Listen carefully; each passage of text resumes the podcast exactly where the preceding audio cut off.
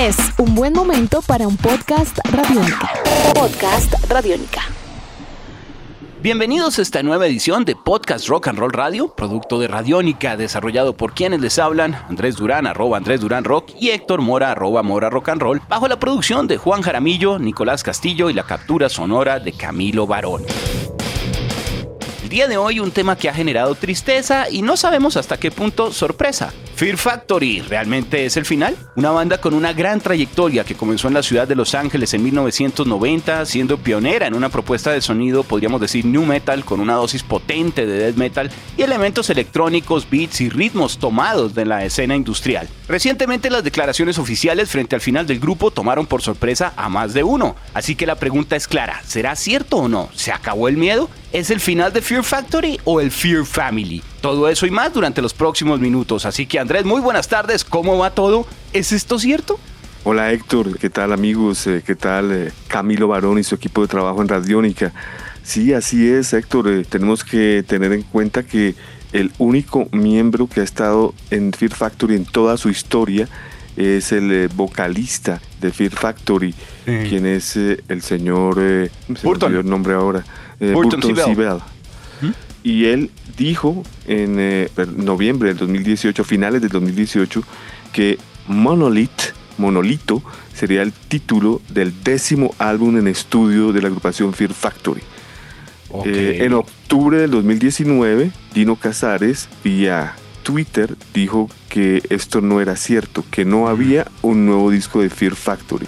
Estamos hablando de octubre 2019 pues después de que Casares expresara esta realidad, también eh, hay que tener en cuenta una demanda que está entablada a cargo de Raymond Herrera y Crystal Allwevers, eh, quienes eh, previenen a Burton Sibel específicamente como miembro único activo del grupo de utilizar el nombre.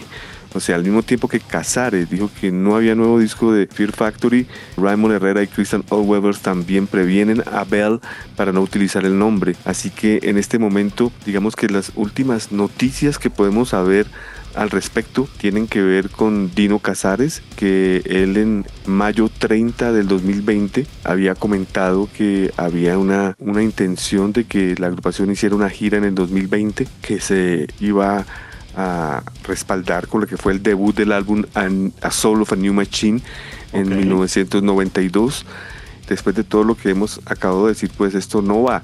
Fuera de eso, ya presente, podemos decir, junio 16, 2020, Dino Casares anuncia a través de la blabbermouth.com que está audicionando cantantes para su nuevo proyecto como solista.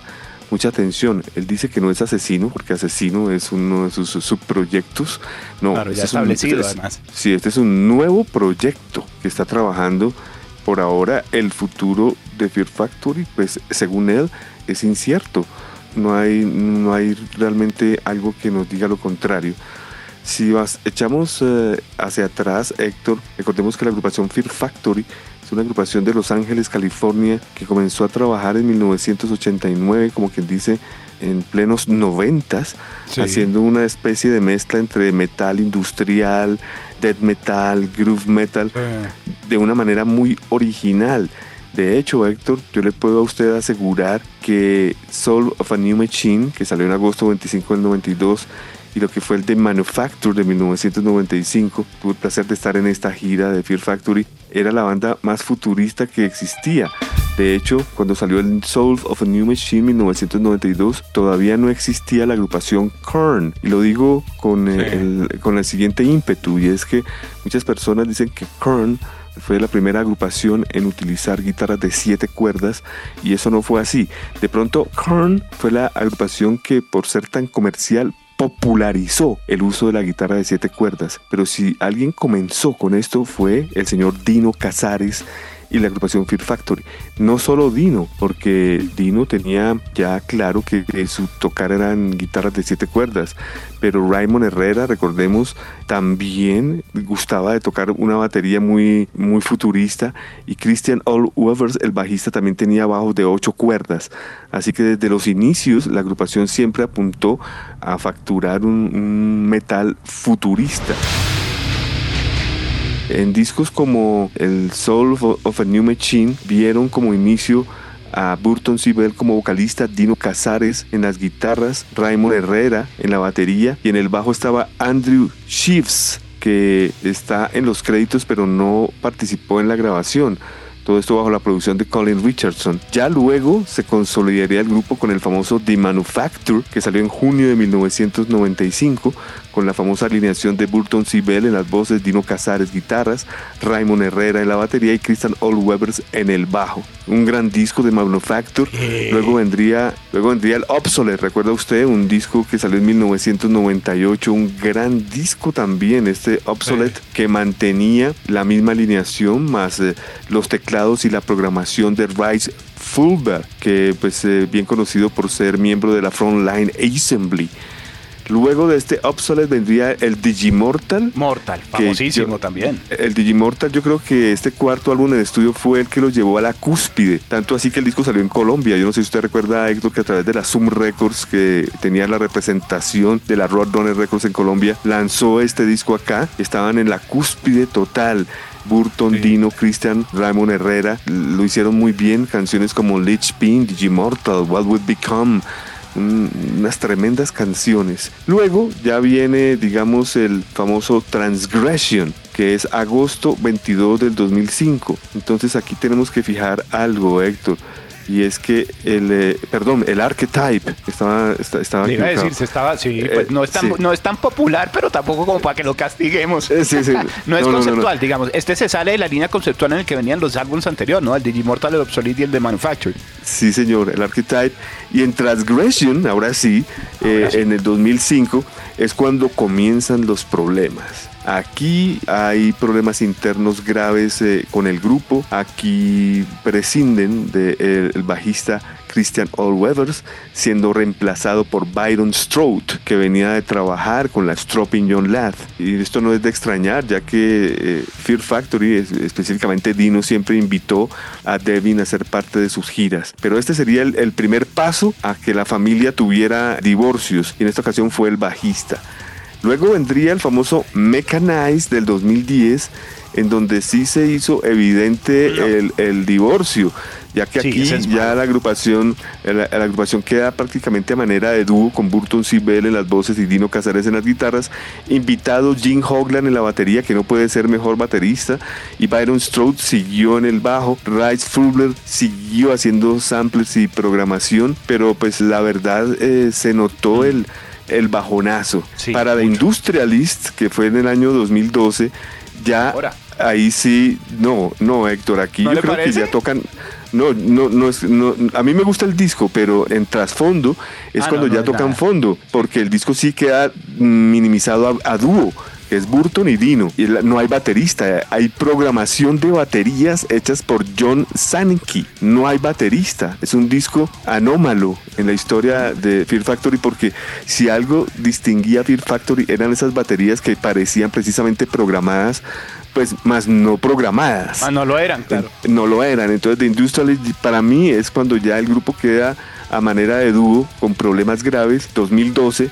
Aún así en el 2015 lanzan su noveno y último álbum a la fecha en estudio llamado Janexus, en donde continúan como dúo, pero por lo menos aquí ya eh, ellos admiten su crisis en cuanto a que ya no va más baterista, por decir algo. Aquí ya el único baterista invitado es Dean Castronovo en una sola canción, Héctor. Entonces, lo que es el Industrialist y el Genexus son discos que obedecen a una fórmula de dúo. Entonces, eh, ¿qué puedo decir, Héctor? Que ahí, aquí es donde comenzamos a hablar de la gran familia de Fear Factory, porque Dino tenemos que tener en cuenta que fuera de haber creado Asesino, paralelamente con Fear Factory, también estaba trabajando con brujería, con lo que fueron matando güeros, raza odiada, brujerismo, y también creó su propia agrupación Divan Heresy, que la cual sacó dos discos, Bleed for the Fifth y Bringer of Plagues.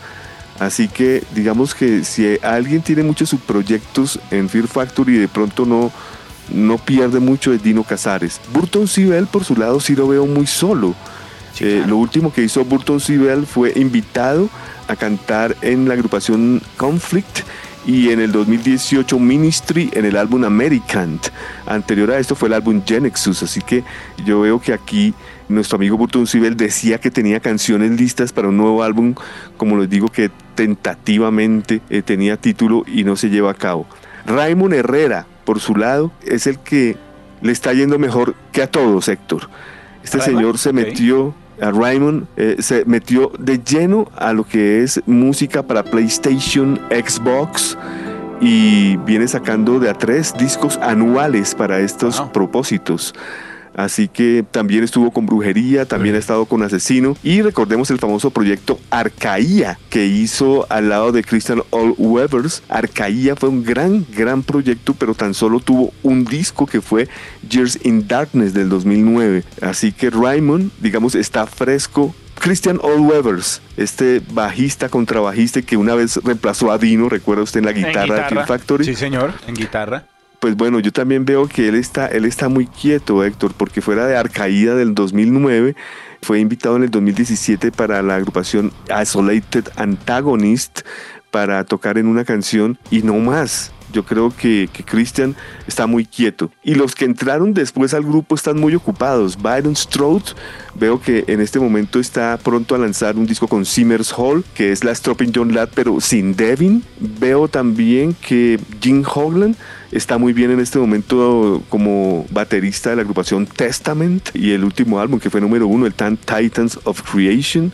Recordemos que también hizo parte de la banda sonora Metalocalypse con Brendan Small y también el proyecto Galacticon, así que eso también está activo. O sea, eh, Jim Hoglan es un hombre que nunca le faltará trabajo porque es el reloj es el reloj atómico. Tony Campos, que fue el último bajista de, Fear Factory, pues eh, yo creo que él va a seguir trabajando con lo que va a ser Static X y el reencauche 2020 eh, con su último álbum Project Regeneration también trabaja con Asesino, también es el bajista de Ministry, de vez en cuando trabaja como bajista de Soulfly, de Prong, o sea que Tony Campos podemos decir que es un bajista de sesión, no tiene problema. Y el último baterista que tuvo Fear Factory en el álbum Genexus fue Mike Heller, que es bien conocido por haber eh, trabajado como baterista de sesión de muchas agrupaciones, entre ellas Malignancy, Raven, Abigail Williams, Gore Punch, System Divide, y muchísimas otras. Bueno, pues veo que a él tampoco le, va a faltar trabajo porque, como lo digo, es un hombre de sesión.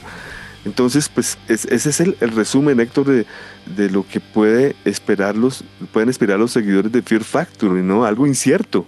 Pero en ese orden de ideas, Andrés, después de que se dice que hay un disco, en el 2018 lo anuncian, luego en 2019 que definitivamente no hay más, y ahorita el refuerzo que hay con las noticias frente a, cómo ha seguido lo que viene a ser esta demanda también de Christian Old Wolvers y de Raymond Herrera alrededor de, que la banda no puede seguir tocando por la utilización del nombre Fear Factory, pues uno no sabe si realmente hubo una intención y lo que pasa es que al final algo detonó, sencillamente no cuajó, y de pronto sí había hasta material, pero lo, lo dan tan descartado por otro tipo de circunstancias que tal vez el único que estaba entonces emocionado con al respecto era Burton, no el último que tenía como esperanzas tal vez pues como usted bien dice, sería de los que más pierde con el cese de actividades de la banda. Él ha estado metido de lleno en, en, Fear, realmente pues usted ha visto, es el único que ha estado todo completo en todos los discos. Y nos vamos a, yo creo que encontrar con una situación compleja porque la agrupación alcanzó a tener un, un reconocimiento muy importante y sus aportes dentro de la música pesada fueron supremamente grandes. Es decir, lo que hablábamos, lo que es la trilogía, el de Manufacture, el Obsolete y el Digimortal son trabajos muy especiales, pues de meritar los demás. Y pues le da una tristeza un poco ver que la banda termine así. Le confieso, los últimos dos álbumes del grupo tuve la oportunidad de escucharlos recientemente, tanto el Genuxus como The Industrialist. Yo le había perdido al grupo la pista un poco hacia los mediados del, de este nuevo siglo para lo que fue el Transgression, el Mechanite, digamos que en esa época, precisamente es que después de lo del Archetype y todo, como que no, no me convenció tanto. Y tengo que aceptar que las canciones, las canciones como tal de Industrialist y Genexus no me molestaron, me parecieron cosas chéveres. De hecho, más en Genexus que Industrialist, le confieso. Pero, pero pues la mayoría, la mayoría compuestas por Casares y Bell, ¿no? Ah, es que iba a decir, es que el sonido y la esencia, digamos que desde que regresa a Casares para el 2009 lo que estuvo aportando durante los discos siguientes, esos otros tres discos, de todas maneras se nota por qué la banda era lo que era cuando él estaba también, sin demeritar, repito, a ninguno. Pero lo que usted dice, por ejemplo, de la innovación en sonidos, en el darle una mayor presencia rítmica y una riqueza rítmica más fuerte, un tipo de metal que trae entonces unos beats también electrónicos y con unas afinaciones supremamente bajas, que eso hace que a veces incluso el, beat no, lo, no se distinga la melodía tanto y prevalezca casi que el ritmo en algunos momentos. Bandas como Korn se dedicaron eh, mucho más a eso, a desarrollar yo creo que un sonido, pero como usted bien dice, la propuesta y lo que son las atmósferas densas, la oscuridad y el bajar y comenzar a incorporar eh, otras cosas en una dimensión de guitarras de siete cuerdas, de bajos de 8, todo esto, pues fue Fear Factory con Dino. Entonces creo que, que tristemente nos queda claro que era un muy buen grupo, baja un poco la guardia cuando no están todos los que eran, pero luego claramente lo que sucede al final es que vemos yo creo que lamentablemente la, la sensación de música colectiva, el de querer tener banda, el de querer trabajar en ese conjunto, fue la que terminó perdiendo frente a la máquina y ganó de pronto esa Fear Family con muchos proyectos talentosos alrededor de todo lo que era la vida de Fear Factory, pues porque sus músicos son muy pilos y tristemente yo creo que esto va a quedar así, yo sí creo que esto queda así. El hecho de que en el álbum de Industrialist de las 10 canciones, las 10 son compuestas por Dino Casares y Burton Sibel, cambia totalmente en Genexus, o sea, lo que fue el último, en donde todas las líricas fueron compuestas por Burton Sibel. Ya Dino se aleja un poco, fíjese usted, Héctor. ¿De las líricas todo? Sí, sí, de todo. Ya, ya, ya va quedando Burton Sibel como solista. Entonces, ¿qué sucede? Yo premonizo lo siguiente. Hay un material escrito que era el famoso Monolith, que sería el décimo álbum de Fear Factory. Ok. Según Burton. Si Burton quiere lanzar esto como Fear Factory, no lo puede hacer por la demanda de Raymond Herrera y Christian Webers. Así que la única sería que lance Monolith bajo una razón social que podría ser, por ejemplo, Burton C. Bell's Factory eh, Monolith o, si es, o si es más inteligente, hace las paces con Raymond Herrera y Christian Allwebers y queda el 75% de Fear Factory de nuevo para lanzar este álbum. Que ahí sí podría funcionar un poco la cosa. Veo que Dino sí no tiene intenciones ya de volver, lo que indica que sí algo definitivamente pasó entre Dino y Burton.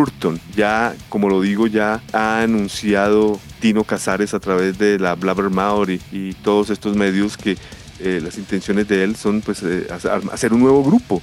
O sea que Dino no lo veo que vaya a abandonar eh, Asesino porque es su banda ah, debajo de, las, pero de la manga, pero no tiene nada que ver con el sonido Fear Factory que tanto él gusta y que lo inventó, por decir algo. No lo veo regresando a Fear Factory, no lo veo abandonando Brujería, él también hace parte de este grupo intermitentemente no va más con Divine Heresy por problemas con el cantante y problemas legales.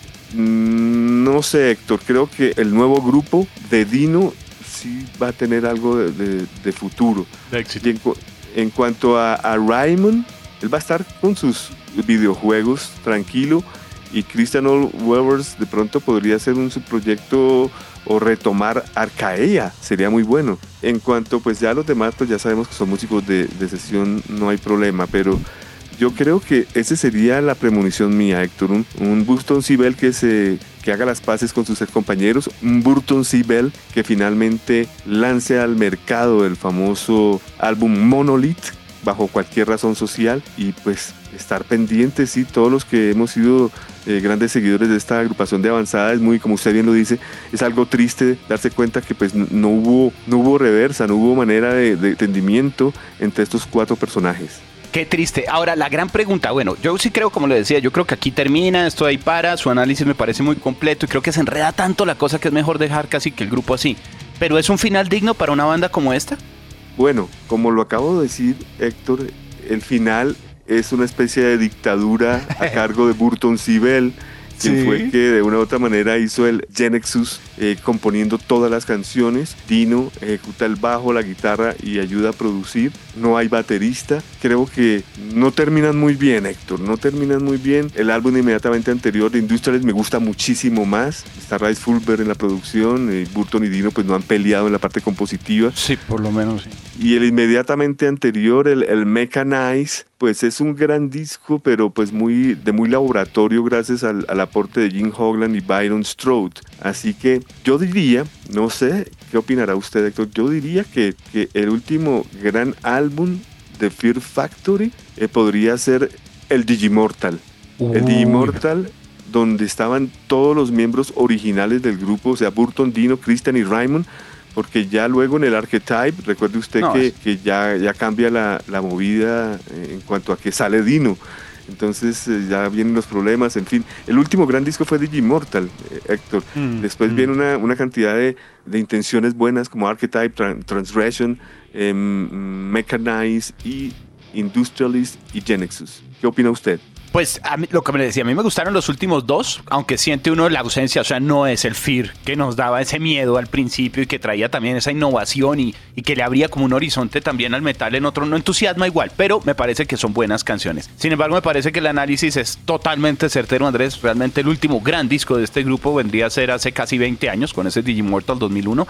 Y me da tristeza, yo sí creo que lamentablemente no es muy decoroso este final para una agrupación que pudo haber todavía quedado mucho más arriba en un estándar que nadie va a criticar a nivel técnico y de interpretación, porque musicalmente echa la tarea, planteado un sonido y todo. Pero sí le da una tristeza que de pronto esto haya sucedido y no hayamos visto más un desarrollo como grupo de rock, de metal, en una época en que era necesaria una propuesta viva como la de Fear Factory. Entonces, pues yo creo que aquí también tristemente termina y no va a ser un final como muy pomposo, lamentablemente.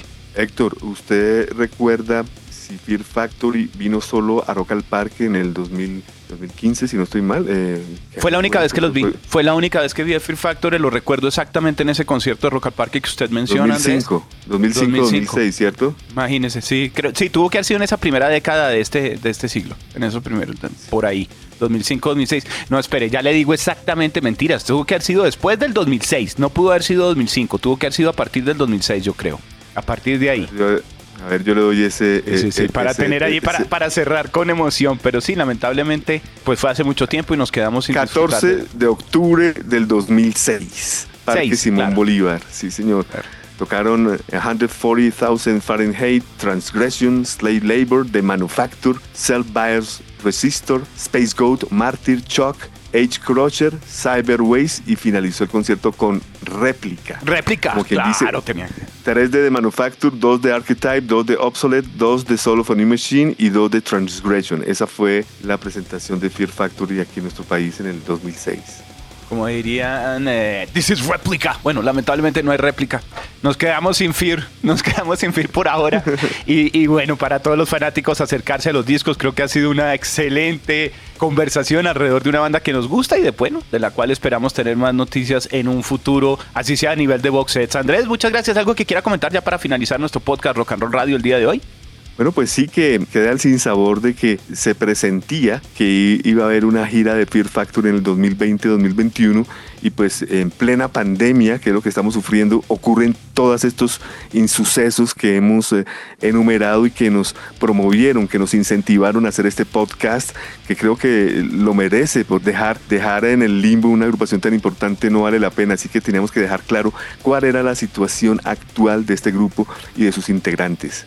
Perfecto, pues eh, no ha sido más para esta emisión de Podcast Rock and Roll Radio. Estuvieron con ustedes el señor Andrés Durán, habla también Héctor Mora, bajo la producción de Juan Jaramillo, Nicolás Castillo y la captura sonora de Camilo Barón. Muchas gracias por eh, su compañía y nos veremos en un próximo podcast. Andrés, una feliz tarde. Hasta la próxima. Lo mismo para usted, Héctor. Nuestros podcasts están en radionica.rocks, en iTunes, en RTVC Play y en nuestra app Radionica para Android y iPhone. Podcast Radionica.